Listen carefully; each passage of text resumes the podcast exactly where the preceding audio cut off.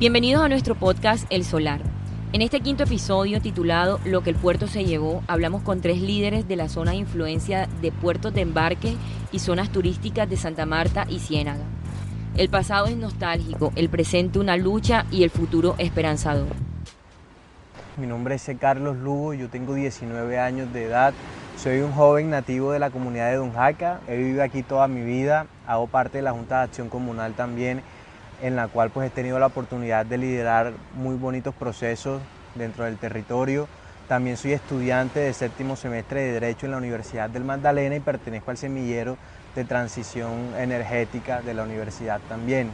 Me gusta mucho pescar, me gusta mucho ayudar a las demás personas, siento que tengo esa vocación de servicio. Eh, gracias a Dios lo he podido desarrollar con, con, mi comunidad donde pues hemos logrado cosas muy bonitas desde, desde esta organización desde esta, desde esta organización de jóvenes, porque Don Jaca nos dio la oportunidad nosotros los jóvenes, nuestros padres, nuestros mayores nos dieron la oportunidad de que si fuéramos los jóvenes en esta época quienes lideráramos esos procesos. Mi nombre es Aida Urieles López, soy nativa de Don Jaca, 50 años viviendo aquí en esta hermosa comunidad.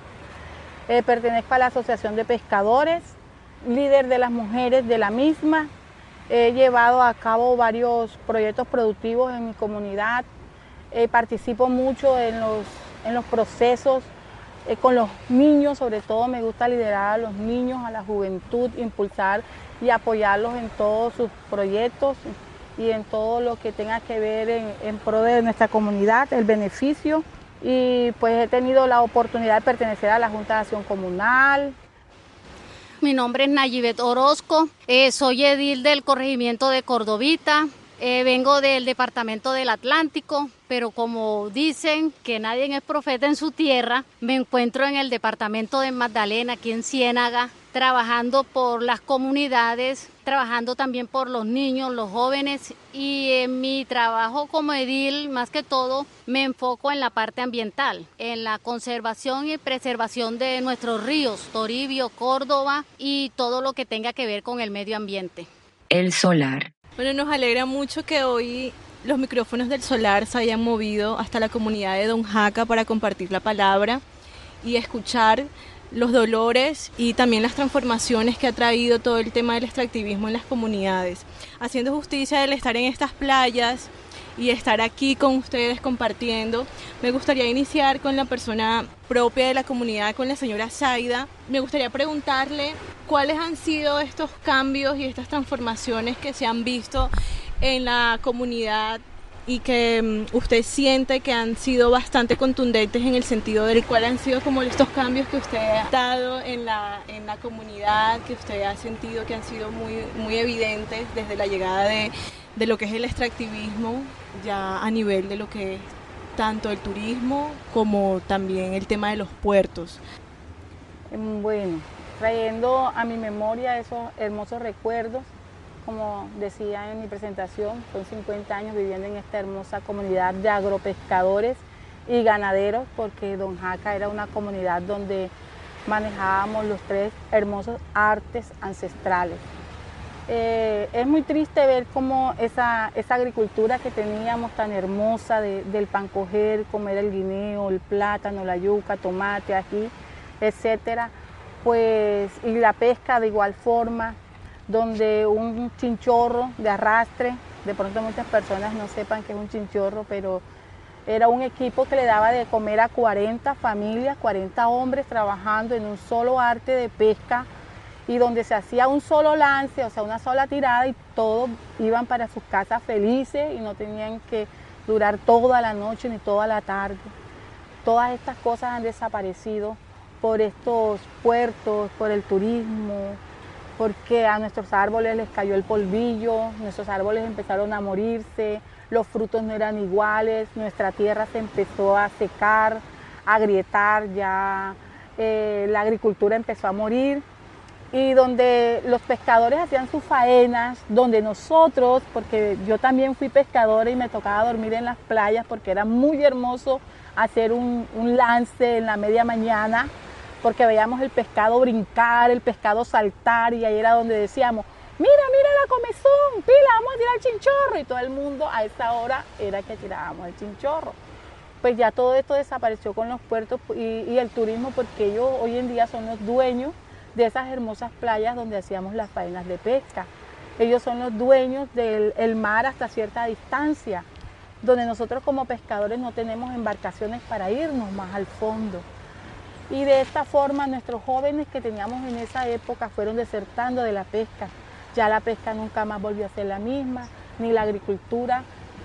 Todas esas mujeres que teníamos en Don Jaca de lavar en la quebrada, nuestra quebrada se secó, de que a pesar de que por aquí, por nuestro barrio pasaba agua en cantidad, nosotros no podíamos coger una gota de agua porque nos mandaban la policía, porque nos mandaban el ESMA, porque nos tapaban las mangueras, nos las sacaban para que no cogiéramos agua que pasaba del río Córdoba a Puerto Prodeco.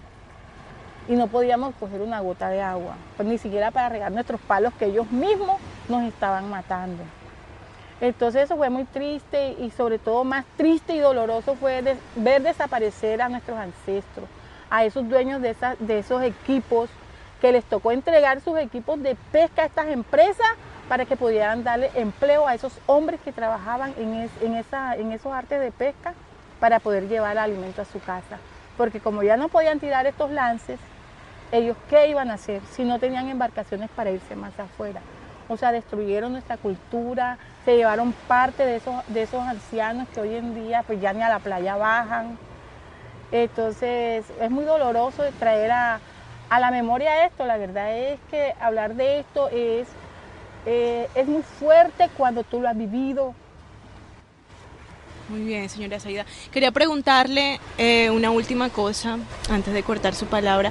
Don Jaca tiene los datos sobre hasta dónde tienen que irse las las personas que pescan para poder conseguir. Eh, sí, este, gracias a, un trabajo que se ha venido realizando con la Universidad del Magdalena, pues hemos logrado hacer un mapa un mapa que hoy en día eh, está en manos de los pescadores, pero que de igual forma no sirve. Ese mapa no sirve, ¿por qué? Porque es que un pescador no tiene para comprar chalecos, salvavidas, para comprar videosondas, para comprar lámparas, para comprar GPS, porque tú no puedes trasladarte de aquí hasta allá sin todas esas normas y reglas que te exige la, la Marina, que te exige la DIMAR. No puede. Un pescador que hoy en día sale de su casa con 20 mil pesos de gasolina y regresa de su faena debiendo 20 mil de gasolina y 20 mil del desayuno en la tienda porque no se hizo nada. No tiene. Entonces nos toca rebuscarse el pan coger aquí mismo en la orilla. Señora Zaida, abrazamos esa nostalgia que evocan, que evoca ese recuerdo hoy y que para nada es nuestro, nuestra intención que eso sea triste, sino algo esperanzador. Y por eso es importante que tenerla usted aquí, que nos comparta todos estos sentires y créame que lo valoramos muchísimo. Yo quisiera hablar, hablamos un poco de la playa, pero eh, la señora Nayivet que tiene como presencia en todo este tema de ríos, ¿cómo, ¿cómo usted ha visto, o sea, qué elementos de la naturaleza usted ha visto que han desaparecido si es que eh, esto ha pasado? ¿Cómo lo ha, percibido usted en su territorio? Bueno, allá sí nos ha afectado bastante en el río. Allá también los la comunidad iban a pescar al río, pero el río ha bajado bastante su caudal. Ya el río está seco, ya no pueden pescar en el río, que las familias se iban para allá a pescar. También en la fauna muchos animales han desaparecido. Por allá se veían las nutrias en el río, ellas nadaban. Ya no se encuentran las nutrias, lo que son los saínos, los venados, todos esos animales se veían en, cerca a las casas. En este momento no sabemos, por obvias razones, han desaparecido todos esos animales, no se están viendo igual que el cultivo, muchas plantas han desaparecido. Aunque ellos dicen muchas veces que en una reunión dicha ya dijeron que hay plantas que ellos han trasladado a un vivero que ellos tienen no sé dónde y la tienen allá en preservación. Pero en nuestra comunidad se ha desaparecido, ahí no se ven ya. Em, ¿Qué acciones ha tomado la comunidad en este momento para por ejemplo, hacerle hincapié a todo este tema de, la preservación que hay de, los cultivos nativos y de todas estas especies. La, comunidad está consciente de lo que se está haciendo con, pues dentro de esos proyectos o hacen parte del desarrollo de esos proyectos o eso lo está llevando otra gente externa al territorio.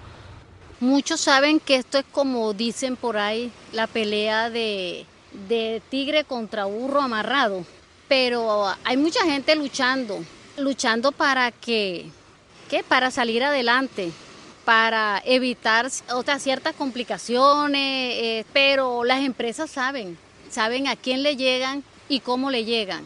Y muchas de esas personas lo que piensan es que peor es nada y cogen cualquier cosita que ellos les dan, se embolsillan y, y hacen caso omiso, o sea, se quedan callados y dejan a otros solos, que ahí donde, donde sufrimos los líderes, porque somos los más afectados, los que venimos siendo amenazados, porque a muchos no les importa su, su futuro, sino lo que pueden conseguir ahora en el presente. Entonces, por ese lado es algo complicado. Llevar procesos, sí, hemos hecho, se hace la, ¿cómo te digo? Hacer caer en cuenta a las personas que lo que se está haciendo no está bien, que lo que hacen estas empresas no está bien. Pero muchos van por su interés propio, por su interés personal y entonces quedamos solos. Inúa con Podcast El Solar. Vamos a hacerle una pregunta a C. Carlos, teniendo en cuenta no solamente su profesión, sino también sus liderazgos. Y lo que queremos saber es qué acciones están tomando las comunidades en estos territorios frente al puerto y, que, si estas acciones son legales o si son culturales, o sea, qué está haciendo la comunidad. Vale, vale. Bueno, eh, lo primero que tengo que decir es que nosotros estamos en el contexto de una gran injusticia social que nos ha arrebatado tanto nos ha arrebatado tanto de, lo que nos pertenecía a nosotros. De alguna manera, por ejemplo, mm, yo que soy joven y que de alguna manera represento también a los demás jóvenes de la comunidad, nosotros nos quitaron la oportunidad de aprender del mar con el desplazamiento, porque, a ver, uno cree que el desplazamiento solamente es que alguien llegue mano armada a tu casa y, te saque y te haga y te haga mudarte a otro lado, pero si te mete en un puerto, si te mete en un puerto, si te mete en un muelle en el mar, ya tú no puedes ir a pescar, entonces te están desplazando de ese mar donde tú te encuentras. Ya no puedes ir a aprender la pesca, como lo decía aquí Zaida, ya no puedes ir a aprender de toda esa cultura y de toda esa ancestralidad que tus mayores, que tus padres te pudieron haber transmitido, porque ya no hay donde pescar. Entonces, a partir de esa gran injusticia, desde la comunidad hemos tomado, eh, hemos tomado muchos escenarios para poder protestarnos, para poder denunciar todas estas injusticias algunos han sido con protesta viva voz, otros han sido desde las acciones legales escritas como tutela y tutelas que nunca han tenido una respuesta, acciones de grupos que nunca han sido resueltas, que nunca se han pronunciado en ellas. Pero yo creo que también los líderes han tenido un activismo muy, muy público, es decir, que lastimosamente eh, estas comunidades no tienen las herramientas jurídicas para defenderse, entonces creen o, todos creemos que la mejor manera de hacerlo es, es gritándolo, es, es, diciéndolo con tu voz en estos escenarios, por ejemplo en este podcast o en otros más, en otras reuniones y eso.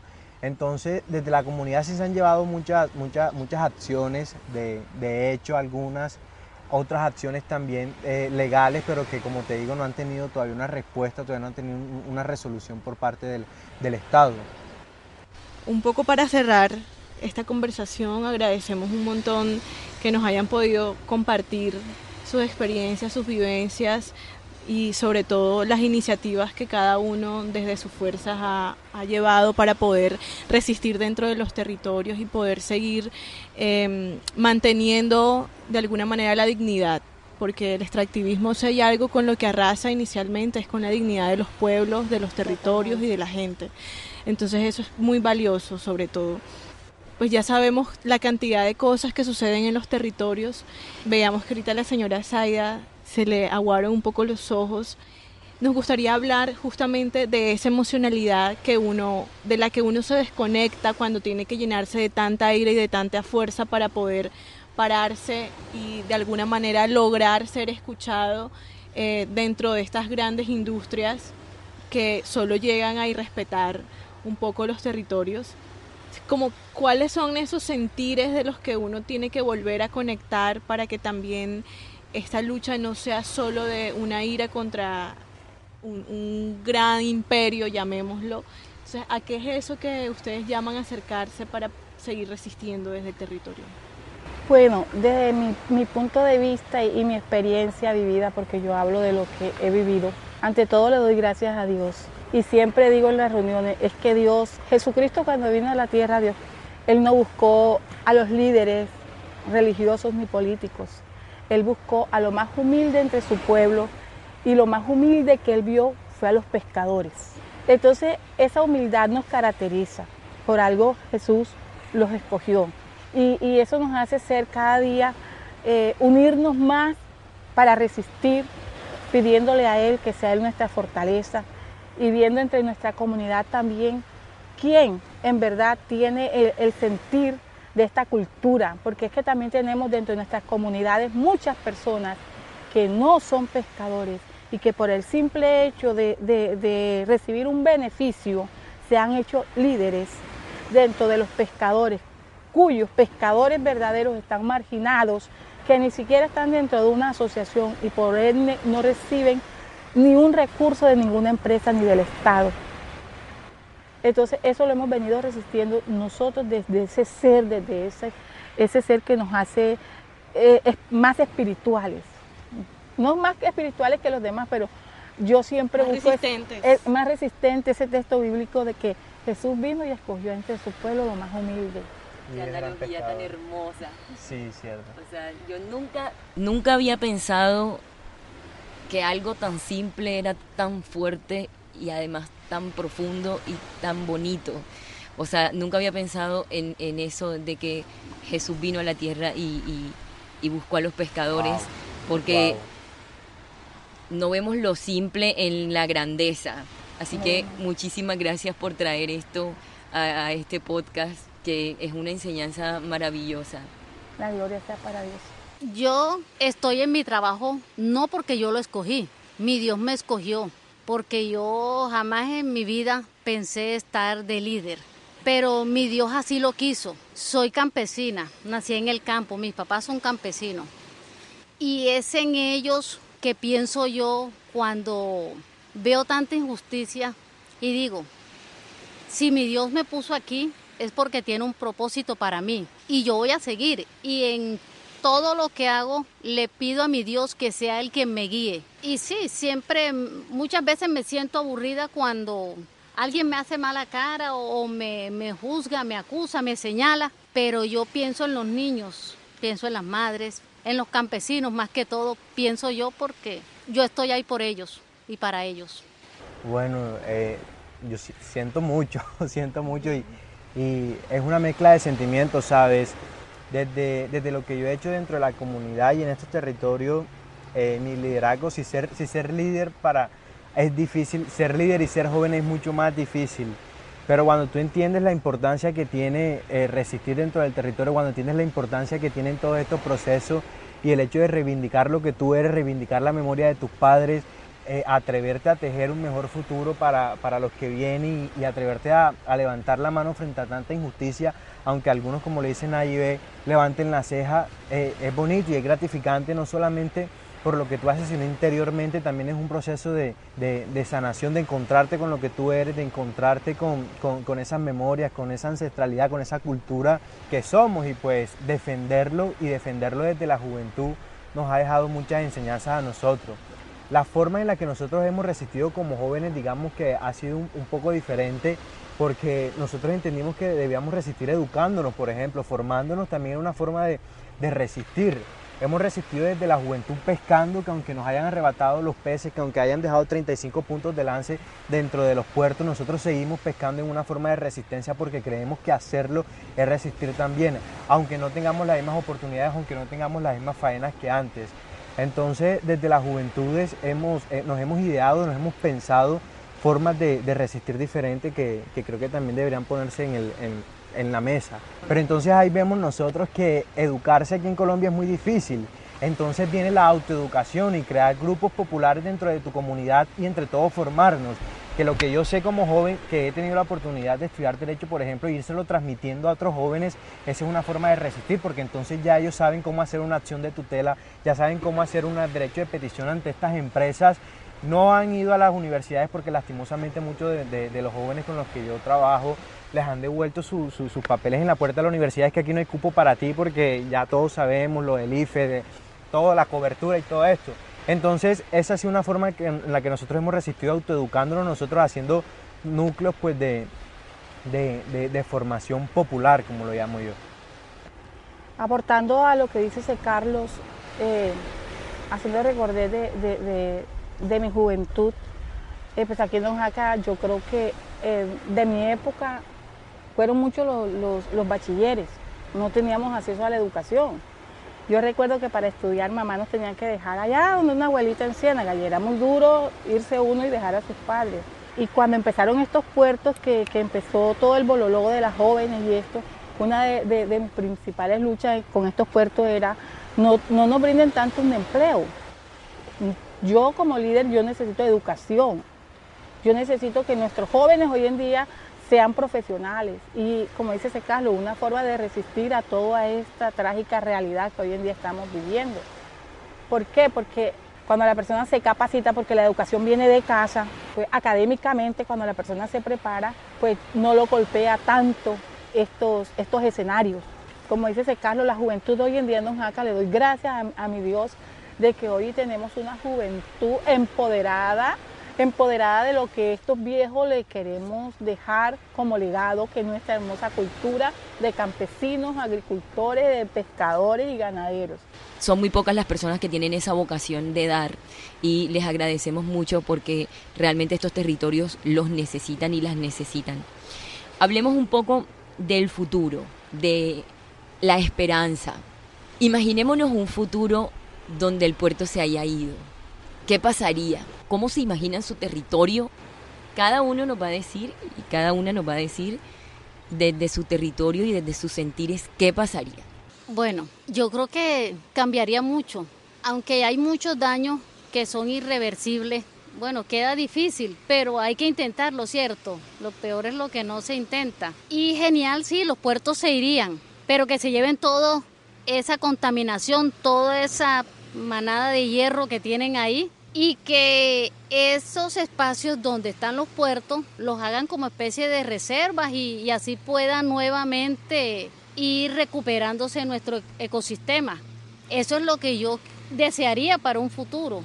Lo genial sería eso, se van los puertos, pero que traten de compensar un poco el daño que han hecho, ¿cómo? Mm, desbaratando toda esa infraestructura que tienen y formando como una reserva para tratar de recuperar el territorio. Eso es lo que yo deseo para un futuro. Yo me lo imaginé enseguida y voy a mencionar una película porque cuando yo veo esa película yo me imagino mi Don Jaca así. En Moana, cuando le entregan el corazón a Tefiti, que todo vuelva a recobrar esa vida tan hermosa, llenarse de flores, los peces, el mar, vuelve la naturaleza. Bueno, entonces cuando eh, me lanza la pregunta de cómo me lo imagino, me lo imaginé así. Así como cuando le devuelven el corazón a Tefitis y la naturaleza vuelve a sonreír, a florecer, eh, la naturaleza deja de tener esa ira, que es lo que hicieron estas empresas con nosotros, porque en Córdobita, el río Córdoba, era un nacedero, un desobadero, donde los peces entraban y desobaban ahí, y ahí se volvía a reproducir los peces. Ahí se volvía a reproducir los camarones, ahí se volvía, era tan hermoso cuando uno iba y veía que se estaban como apareando, como que ahí desobando los peces. Y el agua era más cristalina, era una paz, mejor dicho, nos íbamos de aquí a buscar guineo por todas esas playas y veníamos con guineo y veníamos con mango y veníamos con coco y a ellos pues allá le dábamos pescado y era como, como, ay no, tan hermoso así como Tefiti, así, Moana. La pesca para nuestros jóvenes eh, ya sería como una pesca artesanal, una pesca deportiva, turística, porque ya no van a ser los mismos, ni tienen los mismos pensamientos, ni las mismas visiones de hace 30 ni 40 años atrás.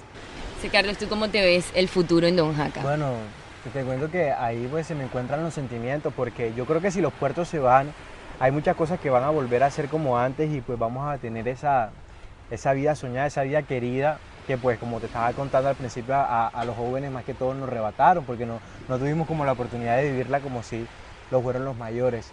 Pero como tú dices, también hay daños que van a ser irreversibles, por ejemplo el tema de la pesca artesanal.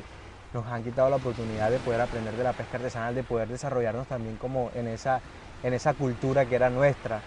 Van a haber daños también en el medio ambiente que pues no, no se van a reparar tan fácil como es que se va al puerto y ya esto se va a solucionar pero yo creo que todos tenemos el derecho a creer, a creer en un mejor futuro, a creer que las cosas pueden estar bien, a creer que con toda esta resistencia y con todos estos liderazgos las cosas sí se van a poder hacer mejor, de que sí vamos a poder vivir la vida querida, como, como te lo estaba mencionando. Bueno, queríamos agradecerles, C. Carlos, Zaida, Nayibet, muchas gracias por su tiempo, por compartirnos sus sentires y su palabra con respecto a lo que es para ustedes el extractivismo y lo que ha traído y, ha significado para sus comunidades. Nos alegra mucho poder compartir el micrófono y este espacio del solar para hablar sobre todo de ese, sueño y esa esperanza de lo que nos gustaría que fuese nuevamente estas playas y, la economía de estas comunidades si de repente dejaran de existir estos puertos, que tristemente sabemos que son proyectos que van a tomar mucho más tiempo, sobre todo con estas nuevas eh, conversaciones que se vienen dando con respecto a lo que son las nuevas energías o las transiciones energéticas, que también son otro tema que seguramente podríamos abordar en otro podcast, en otro episodio de este, de este podcast, porque también son de alguna manera este nuevo desarrollo que viene disfrazado de, beneficio, pero que también hay que cuestionar antes de que se instaure, porque si se instaura ya luego va a ser muy tarde para decir esto eh, se está haciendo bien y esto se está haciendo mal en pro al beneficio de las comunidades.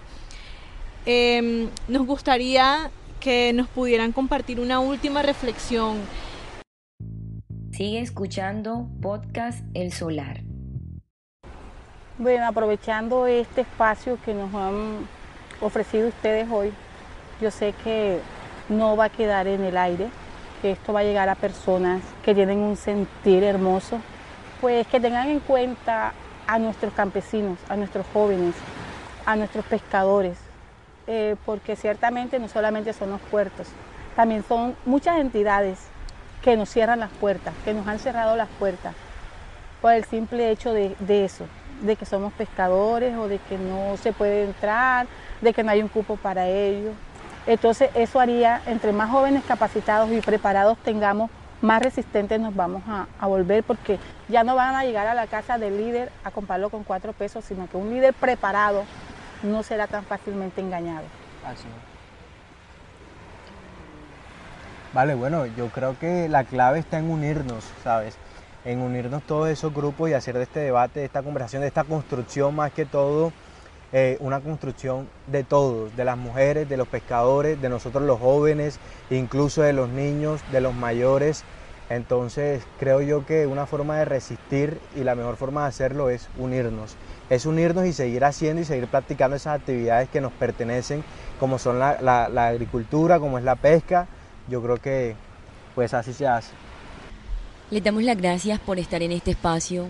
De verdad que es muy bonito escucharles y para nosotros es básicamente nuestra razón de ser. O sea, el escuchar a las comunidades, el hablar de las problemáticas del extractivismo, el hablar y no solamente hablar, escuchar sus sentires, porque para nosotros lo más importante es escucharlos y escucharlas. Agradecemos demasiado este espacio, agradecemos demasiado eh, su presencia el futuro puede ser muy prometedor con líderes y lideresas como ustedes. Así que muchísimas gracias. Vale, Yani, gracias a, ti. Gracias a ustedes por esta invitación, por habernos escogido a nosotros. El Solar es un podcast del Semillero de Investigación en Transición Energética Justa de la Universidad del Magdalena, producido por Génesis Gutiérrez y Yani Sánchez con el apoyo del Laboratorio Territorial de Ciencias y Artes para la Transición Energética Justa, LAPTECA. Nos escuchamos en un próximo episodio.